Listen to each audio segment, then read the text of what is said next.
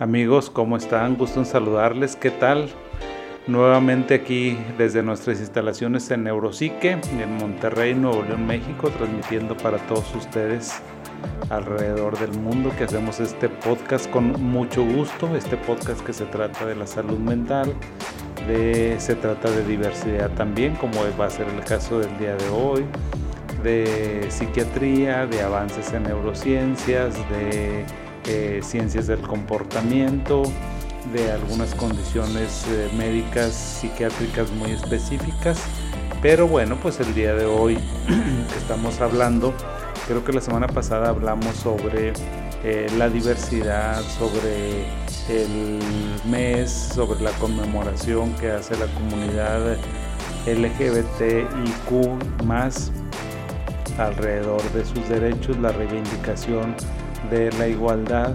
Y este tema, fíjense, el tema de la neurodivergencia, de la neurodiversidad, que es nuestro tema del día de hoy, es, no, no tiene absolutamente nada que ver con eso, pero creo que tiene una, un vaso comunicante que es el de la igualdad, el de esta, esta palabra de neurodivergencia, neurodiversidad, este movimiento, más bien porque es un movimiento no aceptado por todos, pero bueno, es un movimiento muy fuerte que está desde la década de los 90 y que seguramente llegó para quedarse porque hace mucho sentido lo que ellos proponen, lo que dicen. Eh, esta socióloga Judy Singer, esta socióloga australiana que a finales de los 90 pues ella acuñó este término, este concepto, empezó a pensar diferente, a hablar diferente eh, y creo que lo hizo en un sentido donde ella pues tiene alguna condición del espectro eh, autista, pero no sabemos exactamente qué es lo que le sucede, pero ella decía que no se sentía diferente, que no se veía diferente, o sea, ella no se veía más bien no se veía enferma, no pensaba que tenía una condición médica que requiriera un tratamiento especializado, permanente, sino que tal vez ella era diferente, era divergente, eh, era neurodiversa y entonces pues ese, ese término, ese concepto, esa idea, pues comenzó a tomar mucho auge, mucho renombre. Y son de esas cosas que de repente aparecen, de esos movimientos, tendencias que hay en el mundo, que revolucionan a veces que, que y, fíjense que no es como porque descubran el hilo negro, porque digan, ah, mira, o sea, inventó algo diferente, no, sino que le puso palabras a unos fenómenos que toda la vida han existido. En toda la historia de la humanidad ha habido neurodiversidad, neurodivergencia, pero no teníamos la manera de eh, denominarlo a esa condición, a ese grupo de padecimientos de situaciones clínicas que nosotros vemos. La neurodiversidad, la neurodivergencia no es otra cosa más que una aceptación de lo que pues es una condición propia del cerebro. Es decir, los cerebros es imposible que todos los cerebros sean exactamente iguales, que todos los cerebros sean normales, por así decirlo, o que sean neurotípicos en el sentido eh, de este nuevo lenguaje de la neurodiversidad neurotípicos porque pues neurotípicos o sea neurotípicos para la gente que me está escuchando son aquellos cerebros normales son aquellas personas que podríamos decir ah bueno sabes que tú entrarías dentro de lo que denominamos o lo que podemos categorizar como normal aunque déjenme les digo que dentro del cerebro dentro de las emociones la psique y la mente absolutamente no hay nada normal o anormal. Sencillamente es algo diferente. Entonces pues esta, esta premisa es muy bonita, es muy interesante y parte de ese principio de que el cerebro no es una unidad, sino que el cerebro es tan diverso como diverso puede ser nuestro cuerpo, como diversos son nuestros ojos, el color de piel, el, el pelo, pues bueno, así de diverso también es el cerebro y lo estamos con este nuevo lenguaje, pues no descubriendo, sino denominando de una manera mucho más... Eh, eh, reposada de una manera que le es muy natural, bastante natural y que es muy bonita y muy sencilla de entender, creo que por todo.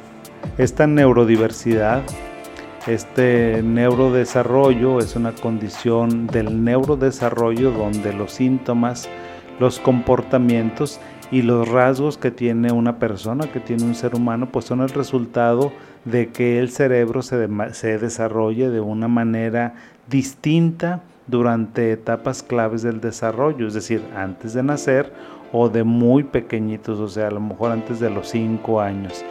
Entonces, ¿y por qué un cerebro, por qué una condición eh, eh, se puede desarrollar de una manera diferente? Bueno, pues por, por muchas circunstancias, dentro de las que podemos eh, categorizar a lo mejor algunas condiciones genéticas, algunas situaciones tal vez de trauma, traumáticas, enfermedades infecciosas, eh, trastornos inmunológicos, a lo mejor factores nutricionales, traumas físicos también, traumas emocionales, traumas mentales, pueden hacer que nuestro cerebro se desarrolle de una manera diferente, distinta vamos a quitar eh, la palabra deficiente y vamos a, poner, a ponerla por diferente.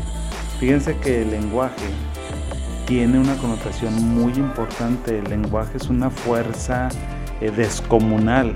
Cuando te dicen, imagínate que le digas a un papá que su hijo está enfermo, pues se va a sentir muy mal, va a sentirse acongojado, desvalido, no saber cómo va a ser, qué le va a esperar a su hijo, pero si sencillamente le cambias esa palabra de que sabes que tiene una enfermedad porque tu hijo es diferente, pues la situación cambia absolutamente. Si tomamos en cuenta la neurodiversidad, les voy a decir algunas cifras que tenemos por ahí. Entre un 30 y un 40% de las personas tienen un cerebro neurodiverso, tienen un cerebro neuro, neuro, neurodivergente y apenas el 70-60% de las personas tienen un cerebro neurotípico. Les decía yo que neurotípico es a lo mejor lo que se podría considerar más cercano a lo normal sin que eso llegara a ser algo completamente normal. Eh, ¿Cuáles son las condiciones las condiciones eh, médicas, psicológicas, psiquiátricas que existen y que podrían entrar dentro de este gran universo de la neurodiversidad. Bueno, pues padecimientos que te van a ser tan familiares como el trastorno por déficit de atención e hiperactividad, el, famoso déficit de atención, los niños hiperactivos, los niños inatentos, aproximadamente el 8% de las personas tienen un trastorno con, por déficit de atención e hiperactividad o, por un, trastorno mixto. Un 10% de las personas tienen un trastorno que se llama dislexia.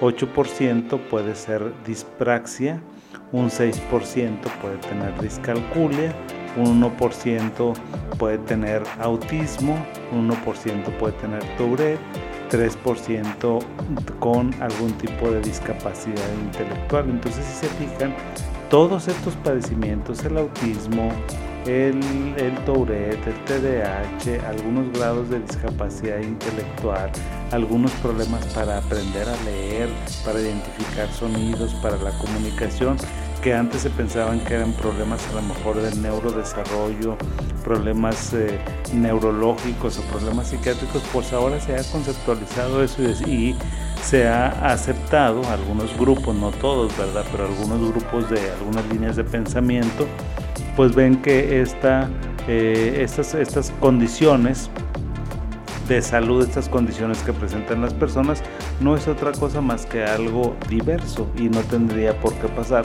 absolutamente nada. Entonces, la neurodiversidad, fíjense, nos invita a que reflexionemos sobre cómo antes se veía estos padecimientos como si fuera un déficit, como si fuera una enfermedad, como si fuera un padecimiento, pero pues eh, ahora se está entendiendo como diferente, sencillamente es algo diferente que puede proporcionar ventajas y también puede proporcionar desventajas, ¿por qué no? La neurodiversidad nos enseña muchísimo esto, es una parte muy hermosa de estos conceptos, de estos movimientos, es, está bien, tienes TDAH, está bien, tienes Tourette, está bien, tienes autismo. Sabes que está bien, tienes que aceptar que tienes esa condición, esa situación de vida que te tocó, este, pues ahora sí que eh, tener. Y entonces lo único que vamos a ver es cómo eso que tal vez para algunas personas, incluso para ti podría ser una desventaja, también se podría convertir en una ventaja si logras aprovechar y potencializar otras áreas de tu cerebro, otras áreas de tu cerebro que seguramente se desarrollaron para poder compensar lo que tú estás teniendo, que esa es la parte también muy bonita de nuestro, de nuestro cerebro y de esta neurodiversidad. O sea, este, te dice la, la neurodiversidad, podría decirte, ok, sabes que tú batallas con las matemáticas, pero dime con qué área tú eres muy bueno. O sabes que tú se te dificulta mucho las sumas, las restas, las multiplicaciones, las álgebras, los problemas este, pues no sé, o sea, ni siquiera lo sé nombrar porque yo también tengo problemas de eso, pero tal vez eres muy bueno para otras cosas, tienes tu cerebro, tienes la capacidad de aprender y de percibir el mundo de una manera diferente, única, y eso nos puede proporcionar ventajas. Entonces la neurodiversidad no se trata nada más de estar poniendo el dedo sobre la llaga de a lo mejor algunos padecimientos, sino nos ayuda a comprender el padecimiento, a saber cuáles son las limitaciones que nos causa eso y cuáles son las fortalezas que nosotros tenemos, porque todo en la vida es un equilibrio, todo en la vida es perder y ganar, no puedes perder ni ganar absolutamente todo.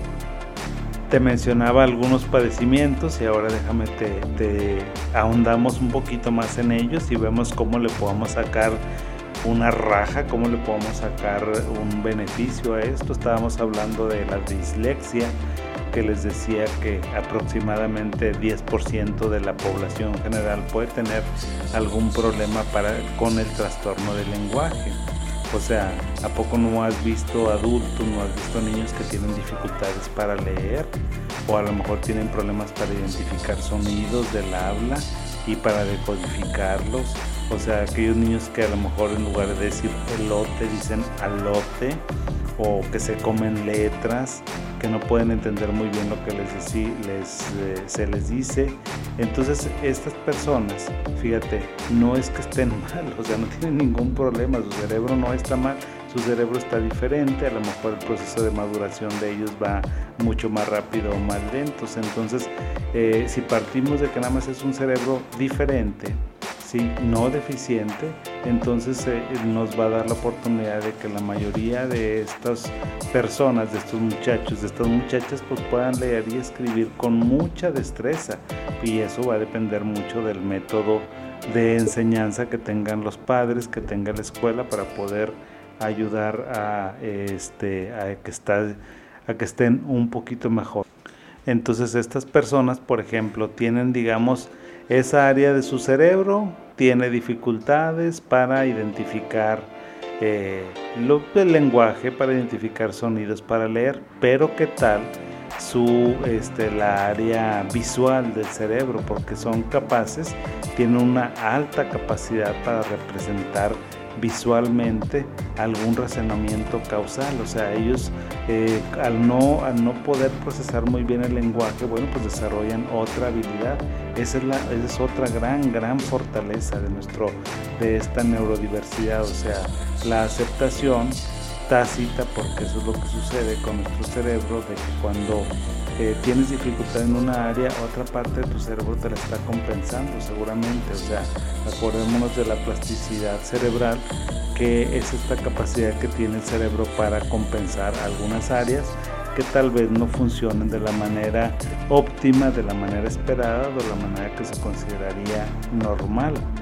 Eh, estas personas también tienen, eh, tienen una gran capacidad para ver el desorden visual y notan elementos que no encajan. Fíjate, estas personas son como si estuve, no sé si, si hayas visto en las películas o algo, que pasan muchísimos números en las computadoras o que pasan imágenes y que todo parece visualmente muy desordenado. Bueno, a lo mejor estos muchachos, estas muchachas tienen la capacidad de ver patrones, de ver algo que no está bien o que no encaja dentro de ese desorden y poderlo interpretar y entender perfectamente bien. Eh, otro problema que teníamos y también que te mencioné es la discalculia, que es esta dificultad para comprensión de secuencias y problemas matemáticos. Eso es bien frecuente. Eh, hay diferentes grados, evidentemente, pero eso es súper, súper frecuente. Claro que ahorita pues eso lo compensas perfectamente bien, a lo mejor los... Eh, la generación X pues la compensamos con el uso de la calculadora, no era tan socorrida, tampoco era tan permitida por nuestros maestros en la escuela, pero bueno, pues ahora este, ya creo que hasta en desuso cayó porque pues los nuevos, los chavos, las nuevas generaciones pues ni usan la calculadora ni la conocen, ellos usan el celular porque ahí está su calculadora incluida. Entonces estos muchachos que tienen dificultad con eh, las situaciones matemáticas tienen una gran habilidad con las palabras escritas, tienen una gran creatividad, tienen una gran capacidad también para resolver problemas, o sea, son muy buenos para resolver problemas. Y pues, ¿qué te puedo decir del trastorno, del famosísimo trastorno de hiperactividad con déficit de atención? Que ese pues más de un cristiano lo tiene. Eso es bien frecuente en todos los lugares, en niños, en adultos, en niñas, porque me comentaba este, una de mis, de mis bendiciones, me decía, oye, ¿no crees que a, a una amiga le dijeron que no tenía TDAH porque era mujer y yo, ay Dios santo, que una psicóloga le había dicho eso. Le digo, no creo que haya sido yo todavía muy benévolo, ¿verdad? Dije, no, no creo, a lo mejor este, se pudo haber entendido mal el concepto, pero bueno, pues el TDAH, que es, una, es un padecimiento, es una condición médica súper frecuente, súper, súper frecuente que se identifica en etapas muy tempranitas del desarrollo, tal vez cuando el niño empieza a ir al kinder, a los primeros años de la escuela, pues bueno, te das cuenta que sabes que tu niño tiene mucha dificultad para quedarse quietecito, para poder aprender, no poner atención, pues porque su, su cerebro no le permite esto. Entonces ellos tienen una muy pobre capacidad para concentrarse, o sea, Aquí lo que les decía yo es que tenemos que identificar qué pasa con las personas. Eso es la neurodiversidad y neurodivergencia. Identifícame lo que tiene la criatura, lo que tiene el muchacho, la muchacha. No me digas que está bien o que está mal, nada más identifícame lo cual es el problema. Y yo les diría, el problema con el TDAH es que tiene una dificultad muy grande para concentrarse tienen una gran impulsividad y tienen una gran impaciencia y, lo, y todo lo que eso les puede provocar en la vida y que luego pues les trae sentimientos de autoestima, de rechazo, nadie quiere juntarse con ellos, nadie los quiere tomar en cuenta. ¿Por qué? Pues porque son impulsivos, porque son impacientes, porque son gritones, ruidosos, porque descomponen el juego, etcétera, etcétera, etcétera. Y ya de adultos pues tampoco los toleran mucho porque están hable y hable y hable y hable y hable. Son una maquinita de hablar y nunca se callan. Ellos estarían perfectamente bien de locutores sin ningún problema. Entonces estas personas que tienen hiperactividad con déficit de atención pues tienen una elevadísima cantidad de energía, como no tienes una idea, son súper creativos, son muy, muy creativos, pueden llegar a ser, a ser grandes deportistas, de ser muy hábiles con sus piernas, con sus manos, eh, en la natación, en el atletismo también, o sea, pueden desarrollar hiperconcentración. Yo les decía ahorita entre broma y broma, pero pues es la verdad, o sea, creo que muchos eh, locutores, conductores de radio y televisión, ustedes véanlos por favor, Dios santo, cómo hablan y cómo se mueven pero bueno, o sea, están perfectos ahí. Y de hecho, le dicen, oye, cuando está un poquito más aplacadito, ¿sabes qué? Este, muévele, muévete rápido, porque pues eso es lo que se requiere en la televisión y en el radio. Mucha energía, mucho movimiento, mucha continuidad, o sea, así como que mucho impulso vital. Y bueno, pues si algo le sobra, si los TDAH algo tienen como manantial, pues es precisamente energía y creatividad de tal forma que también eh, la neurodiversidad nos dice precisamente esto, nos, eh, eh, nos enseña, nos obliga, nos permite ampliar nuestro panorama y ver estas personas que son diferentes, estas personas que son neurodiversas, dónde encajarían perfectamente bien para desarrollar algún trabajo. Porque estos estas personas, estos seres humanos dicen, a mí no me tengas compasión, a mí no me tengas lástima, porque yo no soy una persona enferma, soy una persona diferente. Más bien, dame la oportunidad y deja que yo mismo me dé la oportunidad, yo misma me dé la oportunidad de desarrollarme. Que también la neurodiversidad pues es una manera de empoderarse de las personas, es una manera, es una manera que las personas neurodiversas se empoderen y pasen de estar eh, a la a la defensiva, pues ahora la ofensiva, que traten de estar en la minusvalía, en la clandestinidad, en sentirse mal, en yo, en que estoy enfermo, en que soy diferente, que dejen de señalarlos para pasar al otro lado, al lado de la ofensiva, al lado de estar pues como que súper bien, de estar al pendiente de lo que sucede y sobre todo de estar buscando sus espacios de reflexión y sus espacios donde puedan desarrollarse. Esa es la parte más bonita. Porque miren, la verdad es que piensa en ti, amigo, piensa en ti, amiga, y verás que tienes algo que tu cerebro no puede hacer bien, que tu cerebro se le dificulta. ¿Qué es? ¿Quién sabe?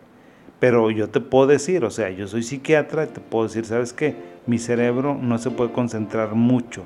Mi cerebro no puede tener este, tiempos de atención muy sostenidos, yo ya lo sé. Entonces, pero ¿qué pasa? O sea, eso no me ha permitido a mí que logre tener un posgrado, una maestría, un doctorado. ¿Por qué? Pues porque, o sea, uno tiene que encontrar sus habilidades a lo mejor para desarrollarse. Eso es a lo que los invita la neurodiversidad y la neurodivergencia. Deja de decirle a tu hijo, a tu hija que está enferma y que no puede y que está enfermo y más bien obsérvalo y piensa cuáles son sus habilidades, sus capacidades y aprovechalas. O sea, un niño que tiene hiperactividad con déficit de atención no tiene por qué ser el niño burro del salón, no tiene por qué ser el niño que está excluido a lo mejor de los deportes. Más bien hay que trabajar en equipo con los profesores para ver cómo puede ser incluido esa, persona. Hay que hablar también con las empresas para ver cómo pueden eh, aprovechar las potencialidades, porque les digo, a veces, miren, los seres humanos somos bien buenos, pero bien buenos para criticar y para ver los defectos, pero nunca para ver las fortalezas. Creo que uno de, los, eh, de las ventajas que tienen los grandes líderes, los grandes dirigentes, los que forman grandes equipos o equipos muy sólidos, son aquellas personas que ven las habilidades, o sea, como que traspasan a la persona y pueden ver y descubrir sus habilidades aún sin que la propia persona esté consciente de eso.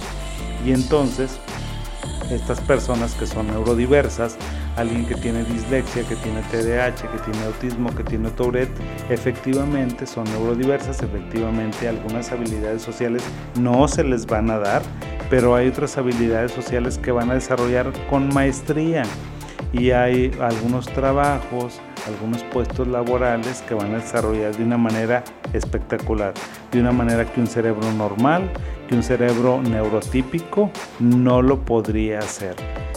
Ponte a pensar, dime tú en qué trabajas, o sea, a ver, tu personalidad se adecua para qué. ¿Tienes una personalidad extrovertida? Dime en qué trabajas si eres a lo mejor planeador de bodas, si eres organizador de fiestas, si eres creativo, ¿qué crees que tengas? Lo más probable es que tengas TDAH y eso no es un problema para ti, eso es una ventaja competitiva. O sea, ¿en qué crees que trabajan las personas que, que están, o sea, las personas que trabajan en el mundo digital, en el mundo del software? pues son personas que seguramente van a ser un poco más retraídas, que son más obsesivas, que a lo mejor tienen ciertas, eh, eh, ciertos hándicaps sociales, o sea, que no son tan buenos para la interacción social, pero son muy buenos para aprender, son muy buenos para trabajar en entornos controlados, con una, dos o tres personas que le pongas, son excelentes trabajando y te van a sacar el trabajo de una manera magistral y espectacular. Entonces, estas personas estos cerebros, estas mentes que trabajan de una manera neurodivergente, neurodiversa, son muy buenas para trabajar en empresas de tecnología, en empresas de software, en empresas a lo mejor de eh, información de, seguridad digital, de análisis de información. Les decía, eh, a veces las personas que tienen hiperactividad, que tienen autismo, TDAH, Tourette, estas personas logran ver eh, patrones dentro del caos, a lo mejor son muy buenos para analizar las bolsas de valores, las tendencias, los patrones globales que un cerebro neurotípico no va a tener la capacidad de ver porque no ha desarrollado esas otras áreas de su cerebro que estas personas por eh, las dificultades que tienen en áreas muy específicas de la ejecución, de la memoria, de la abstracción, del juicio, del afecto, pues evidentemente que tienen otras áreas súper, súper desarrolladas. Eso es la neurodiversidad. La neurodiversidad también es ver que tu cerebro puede a lo mejor eh, batallar en alguna área, o sea que puedes tener alguna dificultad, inclusive hasta física, por ejemplo. Y ahorita ya no es eh, tan frecuente, pero bueno, pues antes a lo mejor cuando había enfermedades donde tenía cierta espasticidad muscular, a lo mejor cierta deficiencia musculoesquelética, se te compensaba muchísimo con otras áreas. Tal vez tu cerebro, tu mente se desarrollaba de una manera diferente. ¿Por qué? Pues nada más porque la estimulabas. A lo mejor no podías correr, no podías andar jugando deporte, pero sí podías leer, sí te podías imaginar, sí podías a lo mejor hacer cosas con tus manos. Entonces a lo mejor eres un gran creativo, eres un gran poeta, un gran escritor por lo mismo. Entonces, las personas que tienen autismo son personas que se consideran actualmente neurodiversas, es decir, ellos perciben el mundo, perciben las emociones, perciben los olores, los colores, los sabores de una manera diferente, de una manera hiperintensa. Y entonces lo que se hace esta, eh, eh, desde esta perspectiva de la neurodiversidad, pues es nada más acomodar los entornos para qué, para que esa persona pueda funcionar perfectamente bien y él o ella pueda primero reconocerse como una persona normal y sacar todas sus capacidades y luego una vez que ya sacaste esas capacidades, que ya las entrenaste, que las identificaste, pues entonces lo que tienes que hacer, es ponerlas al servicio de o sea, utilizarlas para un beneficio mayor, para un bien común. Eso es muy, muy importante y eso es a lo que nos, nos llama esta, esta situación, esta reflexión. Entonces, igual que en todos los movimientos de igualdad, de reconocimiento, de las personas, de los derechos, de que todos somos iguales. Este concepto de neurodiversidad es lo que busca también en la psicología, en el mundo de la psicología, en el mundo de la psiquiatría. Busca que nos veamos todos como neurodiversos, que todos nos podamos incluir y que pensemos, sintamos que todos tenemos los mismos derechos, las mismas igualdades, las mismas oportunidades y que no tienes por qué sentirte diferente, no tienes por qué sentirte mal, eh, no tienes por qué sentirte agobiado por lo que te sucede. Una persona en Instagram también me comentaba que eh, usó una frase que, le, que decía, ¿por qué no eres una niña o por qué no eres un niño normal? Esa frase es bien frecuente, eh, utilizada de una manera peyorativa para estas personas que tienen este tipo de, de handicaps, a tipos de habilidades diferentes. Entonces vamos a tratar como padres, como sociedad, de quitar esa palabra de nuestro léxito e irla erradicando porque no hace más que hacer sentir mal a las personas. Hay que erradicar los términos que sean peyorativos, que sean agresivos contra las personas. O sea, la verdad es que nadie somos normales. Cuando digan, oye, qué raro eres, pues sí, todos somos raros. Oye, eres, estás enfermo, pues no, no estoy enfermo. O sea, a lo mejor soy diferente eh, estar enfermo para ti, pero pues soy diferente nada más. Entonces hay que aceptar toda esa gama de representaciones personales, de representaciones mentales que en un momento dado pueden suceder, que suceden de hecho en el mundo de la psicología, en el mundo de la psiquiatría y que lo tendremos que aprovechar. Creo que si en tu familia, seguramente los miembros de tu familia son completamente diferentes. Unos van a ser muy buenos para una situación y otros van a ser buenos para otro. Entonces eso hay que entenderlo, hay que aceptarlo, hay que reconocerlo para poder como incorporar esta, esta visión global de la salud mental al servicio de, primero de las personas, ¿verdad? Primero de todos nosotros, o sea, vamos, eh, este concepto de neurodiversidad nos hace más humanos, nos hace más cercanos, nos hace más tolerantes unos con otros, entonces es un muy bonito concepto, es un concepto que me gustó, es un concepto que siento bastante cercano, que pues si lo pensamos bien, les, yo les decía que al principio cuando empezaba a hacer este podcast, ahorita al inicio de él mismo, les decía que esta palabra a mí me suena muy padre, la encontré muy a gusto, no se me dificultó entenderla porque pues es algo que siempre hemos hecho, que toda la vida se ha hecho, aceptar los cerebros que son diferentes, o sea, no tenemos por qué ser iguales y que en la diversidad de las personas del mundo, pues está la fortaleza. O sea, así como somos diversos en, el, en nuestro color de piel, pues también somos diversos en nuestra manera de pensar, de procesar, de administrar nuestros tiempos, nuestros sentimientos y por supuesto, o sea, nuestras habilidades. Entonces, por favor, vamos a fijarnos mucho más en qué habilidades tienes. No te fijes en tus problemas, no te claves tanto en los defectos, no te claves en que tienes un diagnóstico. Más bien dime para qué tú eres bueno, para qué eres buena y eso te va a ayudar bastante, te va a poner muy pleno, muy feliz y muy contento. Y bueno, pues nos veremos amigos, les mando un abrazo muy afectuoso, muy cariñoso, los veo por aquí en 15 días, la siguiente semana no estamos con ustedes, pero ya saben, me pueden dejar sus comentarios, sus reflexiones, sus recomendaciones, sus correcciones también eh, en nuestras redes sociales que tenemos aquí en Neuropsique, ya sea a través de Instagram, de Twitter, de Facebook, para que sigamos en comunicación continua. Les, les mando un abrazote, que se la pasen bonito y nos vemos en 15 días. Hasta luego.